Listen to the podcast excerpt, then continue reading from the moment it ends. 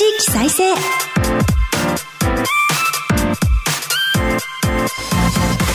日本経済新聞の支局記者が語る地域再生。番組進行を務めます。古き良き時代から来ました。真面目なアイドル。真面目にアイドル。ユーフィーこと寺島由布です。秋も深まってまいりましたが皆様いかがお過ごしでしょうか？私はゆるキャラの秋に加え芸術の秋ということで今月はなんと歌人の俵真知さんと共演する機会をいただきました。今短歌ブームと言われて久しいですけれども俵さんを交えてアイドルが短歌を読むという芸術の秋にぴったりなイベントにお招きいただきました。ぜひそういった歌やダンス以外のアイドル活動も頑張っていきたいなと思っております。そんな私寺島 F は早稲田大学在学中の2013年からソロアイドルとして活動しています。ゆるキャラ好きとしてゆるキャラグランプリをはじめ各地のキャラクターイベントで MC も担当してきました。どうぞよろしくお願いいたします。今日本経済新聞の電子版では人口減少産業活性化などの課題解決に取り組む地域の姿をデータで読む地域再生という特設サイトから記事を日々発信しています。この番組では日本経済新聞の50を超える支社支局ネットワークを活かして毎回一つの地域にフォーカス。記者が知る地域の今を伝え地域の魅力も紹介します。日経電子版から地域ニュースもピックアップしてお届けします。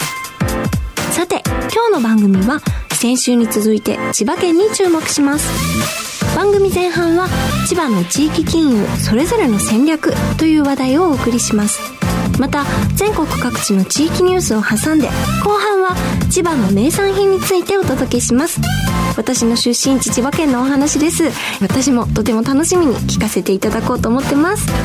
この番組のご感想や実況投稿は「ハッシュタグ地域再生ラジオ」でぜひお願いします。この後日経の千葉支局とつないでお送りします。どうぞお楽しみに。支局記者が語る地域再生。この番組は日本経済新聞社の提供でお送りします。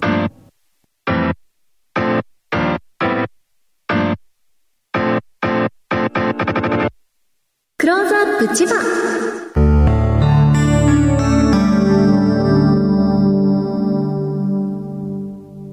このコーナーでは毎回都道府県リレー担当地域を紹介します。今回は千葉支局です。ここからはマイクロソフト Teams を利用してお送りします。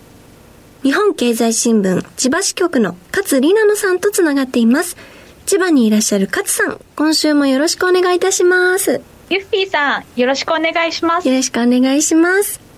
でははじめに千葉支局のご紹介と勝さんの取材対象を教えてください。はい。私たちは記者2人、支局長1人の3人体制です。支局長も原稿を書きます。千葉県内にある支局は一つだけで記者はそれぞれ支局で原稿を執筆したり取材に出かけたりしています。千葉県内全体をカバーしていて君津や木更津勝浦など内房外房地域に出かける機会もあります。だからずっと支局にいるわけではなくて取材で外出している場合の方が多いです。今も他の2人は支局にいないです。取材しているか家で在宅勤務していたりする場合もあります。そうなんですね特徴と言える特徴かは分かりませんが記者が2人とも女性というのは珍しいかもしれません。私は県内の金融機関や成田空港千葉市などを担当しています。もう一人の記者は千葉県政などを担当しています。3人しかいないので県内の小さい企業や千葉市以外の自治体は適宜重要なポイントを押さえつつ興味のあるところを取材しています。前回お話ししたように私は柏市ですとか船橋市など県北西部のまちづくりでお話をお伺いすることが多いですそれでは今日前半のテーマ千葉の地域金融それぞれの戦略についてお伺いします。勝さん、金融機関もご専門に担当してらっしゃるとのお話だったので、ぜひ伺えたらと思うんですが、千葉県を地盤とした金融機関は多くありますが、千葉の地域金融の特徴はどのようなところにありますか？はいなんといっても地銀が強いところです、まず県内に千葉銀行京葉銀行、千葉工業銀行と3つも地銀があります。はい、他の県は結構再編が進んでいて、だいたい1つか2つっていうところが多いです。それでまあ大体3個もあると結構業績とかどうなんだみたいなとこ思うかもしれませんが、3個とも結構業績はまあ比較的安定している方だと思います。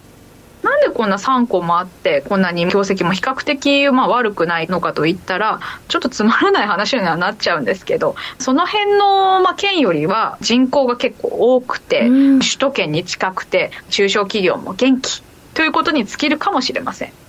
やっぱり県内金融のいろんな方にお話をお伺いするんですけど四国や山陰の方に行くと大変だよなと思うことは結構多くあるみたいですね。これは結構いろんな人から聞きます。県北西部はやっぱり人口が多いのでメガバンクと競争していますが千葉市以南はほぼメガバンが進出していません。地銀が地域にがっちりと根付いています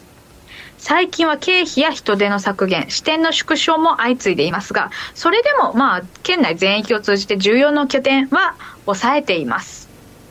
その中でも圧倒的なシェアを持つ千葉銀行についてお伺いします。千葉銀行の特徴を教えてください。はい。ユッフィーさんおっしゃる通りで、千葉銀は県内で圧倒的なシェアを誇ります。収益力を支えている戦略の一つが他の地銀とのアライアンス戦略です。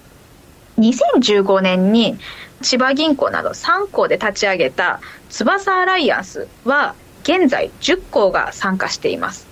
地銀最大の広域アライアンスです。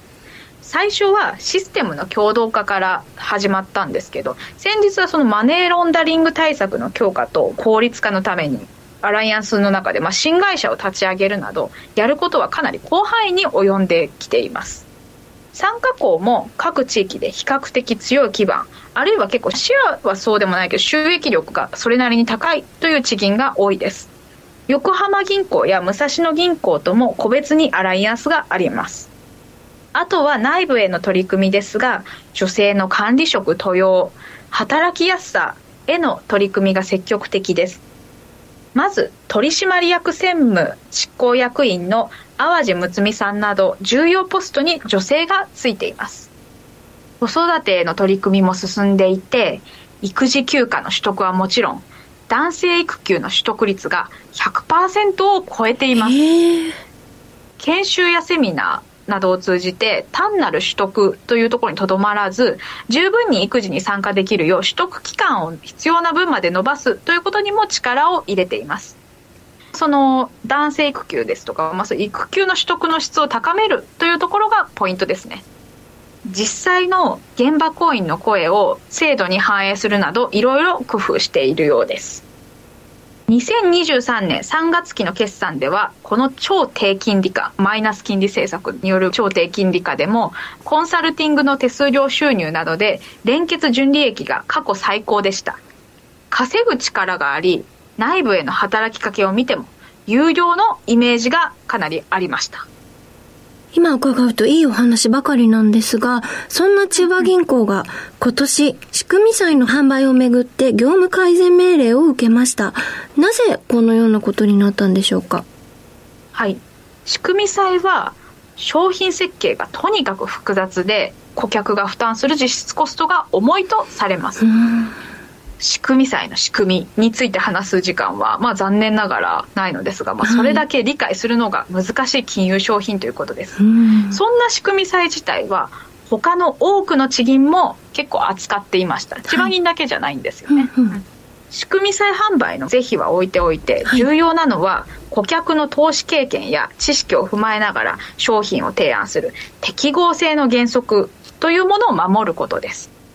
実際はあまり投資経験のない高齢者の方を中心にその方々が不十分な理解のまま千葉銀の証券子会社の千葉銀証券を通じて仕組み債を買っていました。顧客の多くは銀行からの紹介というところでした。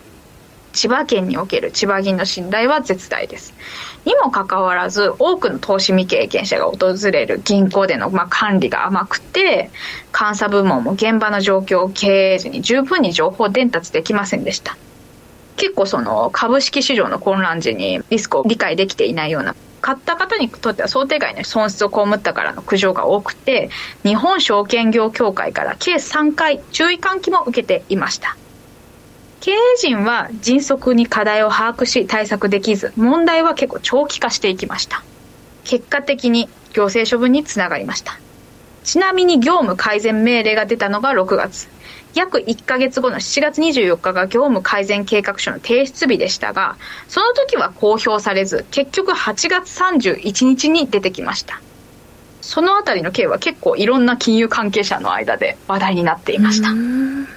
強制処分の責任を取る形で会長の佐久間秀俊氏が辞任することを発表しました。これもかなり衝撃でした。佐久間さんって結構有名人だったんですけどね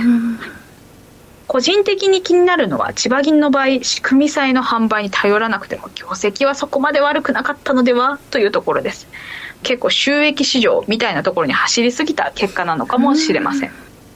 ちなみに9日の決算発表記者会見まで米本頭取などが自らその表に出てきて仕組み債について記者会見開くなどして言及する機会が全くありませんでしたラジオの収録日が千葉銀行の決算発表前なので、まあ、ここら辺は何とも言えないのですがどんなことをおっしゃるのか注目が集まると思います。この辺りの最新情報は日経電子版でご覧いただけると幸いです。今後の千葉銀行の立て直しに関して、勝記者はどう見ていらっしゃいますか？はい。収録日が9日の中間決算発表、記者会見の前なので難しいところですが、お客のために働き、信頼されて稼ぐというのは結構難しいことだと思います。これは結構千葉銀に限らない話であって、他の多くの地銀も共通で抱えている悩みなんじゃないかなと思います。県内金融機関もそうですが。一応その10月から千葉銀は個人部門の収益目標っていうものを廃止して顧客とのやり取りですとかそういったものを評価する体系にしました営業店からグループ会社までどういうことがなされているかみたいなこう実態を把握する経営改善室も新設します。これから社外取締役についても取締役会の議長にするなど結構いろいろ思い切ってやっているなと感じる部分もあります。ただ最も千葉銀が掲げる目標に対するそのいろんな顧客本位っていうところを目標に掲げているんですけどその中うちの手段の中にはそんなに顧客本位につながるのだろうかと感じる部分も正直あります。千葉県の地域金融の行方を占うにあたって千葉銀もとても大切だと思いますし今後のポイントはどこにあるんでしょうか？はい。千葉県の地銀は最初に申し上げた通り人口も多くて恵まれた環境でかなり経営が安定してきていましたただこれからは人口が減っていく時代ですし長期的に見れば他の地域の金融機関と一緒で環境は厳しくなっていくんじゃないかなと思いますかなり先の話なんです。はい。かっこその先ほど申し上げた通りコンサルティングなど手数料収入っていうものが好調なんですけど一歩そういうふうにこう収益を求めすぎて道を間違えると今回の行政処分のような件にもつながりかねません。ここまで千葉の地域金融それぞれの戦略と題してお送りしました。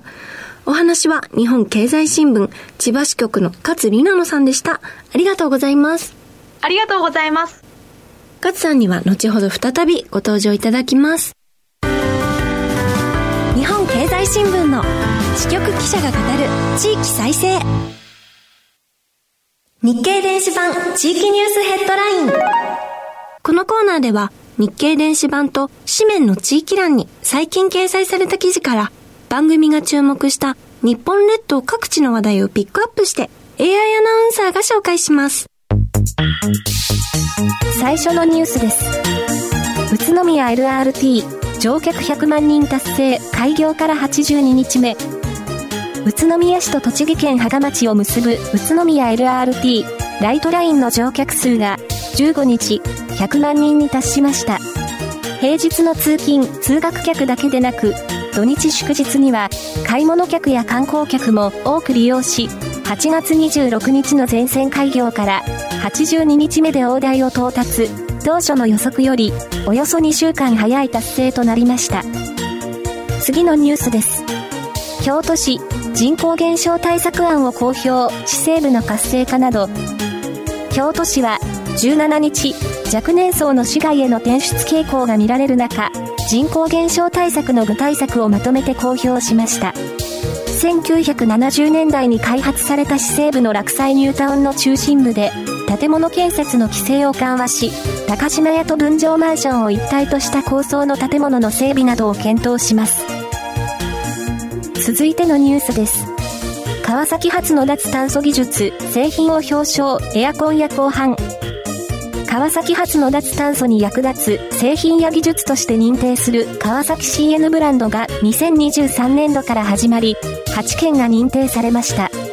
川崎市は、臨海部に工場が多く、温暖化ガスの排出量は、政令市で最も多いことから、優れた製品、技術の普及により排出量削減を目指します。ここまで AI アナウンサーがお伝えしました。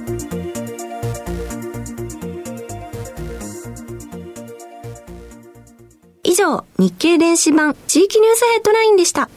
ご紹介した記事の全文は日本経済新聞の電子版でご覧ください。支局記者が語る地域再生。引き続き、日本経済新聞千葉支局の勝里奈々さんにお話を伺います。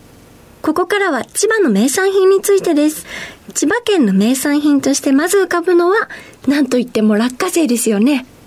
そうなんです。千葉県の国内での落花生のシェアは8割とも言われています。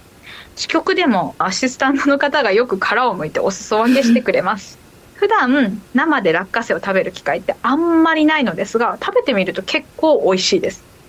落花生は腸内環境の改善や肥満予防老化抑制など健康にもいいとされているそうです。私が求めている役割が詰まっています。最近は食用以外にも落花生が活用され始めていると聞きました。そうなんです柏市にある柏レザーというところは今年落花生の薄皮を使用した見た目や質感を本革のように作った、まあ、ピーナッツレザーという製品の販売を始めました。ピーナッツレザーから作ったカバンや財布リュックなどの製品を展開しています。廃棄予定だった落花生の薄皮をものすごく細かく砕いて薄くこう滑らかな均一な、まあ、シートみたいなものにしてでそこに表面に水に強くて頑丈とされているポリ塩化ビニールっていう加工を施しました。でそれでこうどんどん本革に近づけていったっていうところですね。色合いも薄茶色で本当に落花生の薄皮の色と全く一緒です。ピーナッツレザーの特徴は動物の皮と違っていわゆるこう普通の反物のように品質や形が結構均一になっているっていうところです。例えば動物の皮だったら品質や大きさの問題から使えない部分みたいなところがあったり動物が小さかったりして作れるものが限られるという場合が少なくないです。ピーナッツレザーは大きさや形にこだわらず自由に製品を作りやすく無駄をなくしやすいです柏レザーの方は本革に比べたら価格も抑えやすくて車のシートからレストランのソファーまで日常に浸透する素材になればと期待していました。さらにはジビエもよく生産されていると聞きました。食用のほか皮にも活用されているみたいですね、そうなんです。ジビエといえば10月に千葉市内の千葉駅付近でイノシシが目撃されて捕獲されました正直千葉駅職場からも近かったので、はい、私もかなり驚いてしまって、まあ、SNS でもすごい拡散されてましたそのニュース。イノシシは動物園とかで見る分には可愛いなって思う方もいるかもしれませんが野生のものを見てしまうと結構怖いなって感じる人もいるのではないでしょうか。イノシシって人を襲うこともあるみたいですね。そうですね。危険はありますよね。農業圏の千葉県ではもともと農作物を食い荒らすイノシシやシカなど野生鳥獣の被害が大きいです。そうした動物の肉を暴走ジビエと称し加工品にして家庭での消費を促す取り組みも始まっています。県内で捕獲されたイノシシと鹿の肉を使ったレシピで腕を競う暴走ジビエコンテストというのがあります。今年で6回目となるコンテストの加工食品部門の最終審査会が千葉市内で10月に開かれました。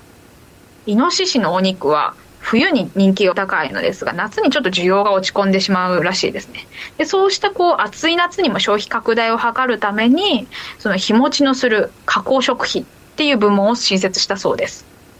最優秀賞の県知事賞っていうのを受賞したのが成田市のイタリア料理店。ピッツェリア・ポジターノが作った房総食材ピッツァ。県産食材をふんだんに使ったピザです。ユッフィーさんのおっしゃる通り野生鳥獣を川にする取り組みもあります。千葉県内で農作物を荒らす代表的な動物として取り上げられやすいのはキョンです。見た目はこう鹿みたいなんですが夜になると、まあ、地元の方もよくおっしゃるんですけど鳴き声がすごいギャーギャー言っててすごいみたいなうるさくて眠れないみたいな話はよく聞きます。そうしたキョンの皮を使用した製品を作ろうとする団体やお店もあるそうです。先ほどご紹介させていただいた柏レザーもそうした取り組みをしていました。地域の人たちとそういったこう野生の鳥獣がうまく共存できるといいですね。そうですねそして千葉には銚子港という有名な漁場もありますのでお魚も名物ですよね。銚子港は水揚げ量が日本一です。なんといってもサバやイワシサンマなどが水揚げされます。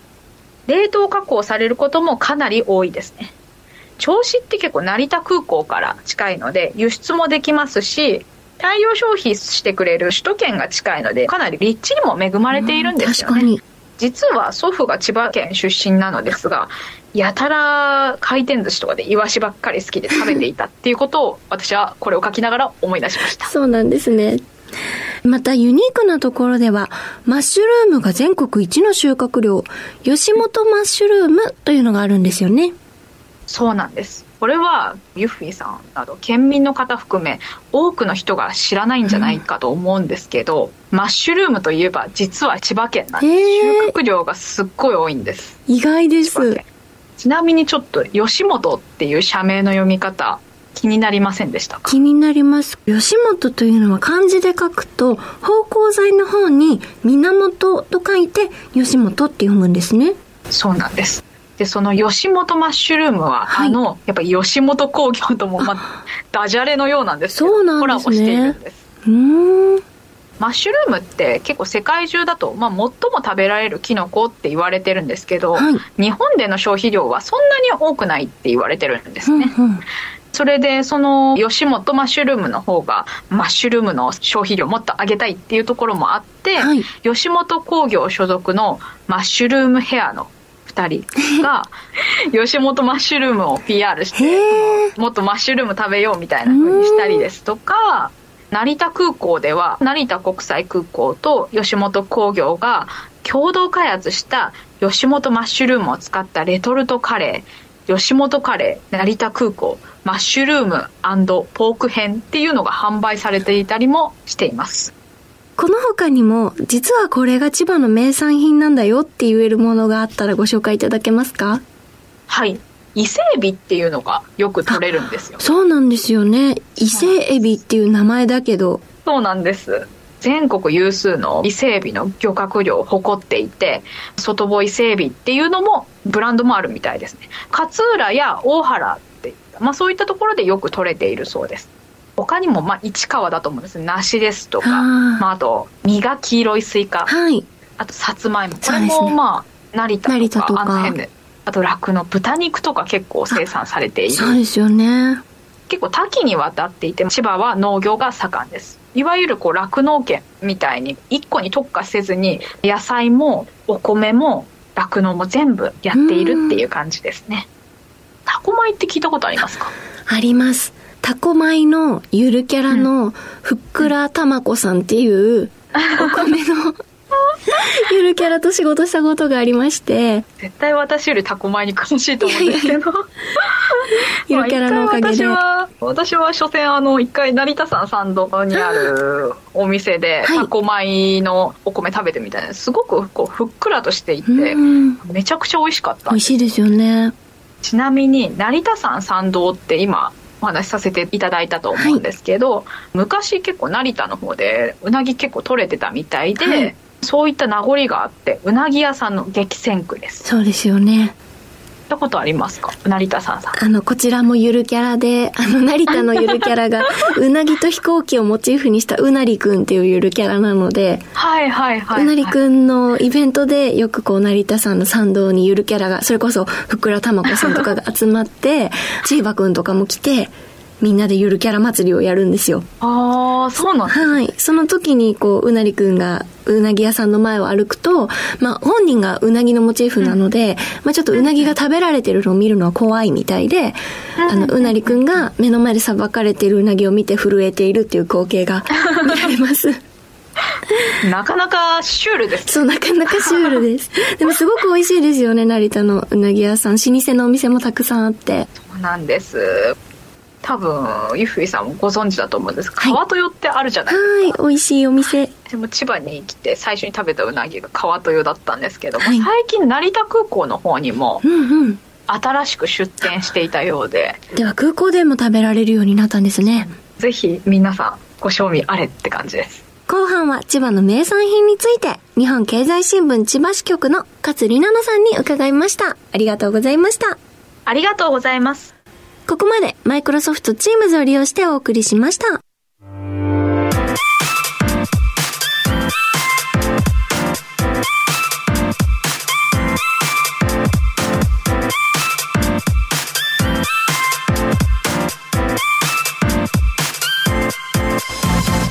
日本経済新聞の支局記者が語る地域再生。今日は千葉支局の勝里奈野さんにリポートしていただきました。2週にわたって地元千葉県のお話ができてとても嬉しかったです特に今日の後半は名産品のお話がいろいろ話題になりましたのでぜひ千葉県外の方にも千葉県の美味しい落花生ですとかあとは意外と日本一というマッシュルームさらには伊勢海老などなど千葉の知られざる名品手に取っていただきたいなと思いますさらには県民の私もまだごめんなさい知らなかったんですけれども落花生を活用して革製品を作るピーナッツレザーという新しい技術も発達しているということでこれはぜひチェックしたいなと思いました。県民として生活しててもまだまだ知らないことあるんだなととても勉強になりました。さてこの番組は放送後ポッドキャストでも配信します。日経電子版からも聴取できますのでぜひご利用ください。またラジコのタイムフリー機能で放送から1週間以内でしたらいつでもまたお聞きいただけます。番組のご感想は「ハッシュタグ地域再生ラジオ」で実況投稿してください。それではそろそろお別れです。来週は岡山支局からリポートしていただきます。次回もどうぞお楽しみに。ここまでのお相手はユフィーこと寺島由布でした支局記者が語る地域再生この番組は日本経済新聞社の提供でお送りしました。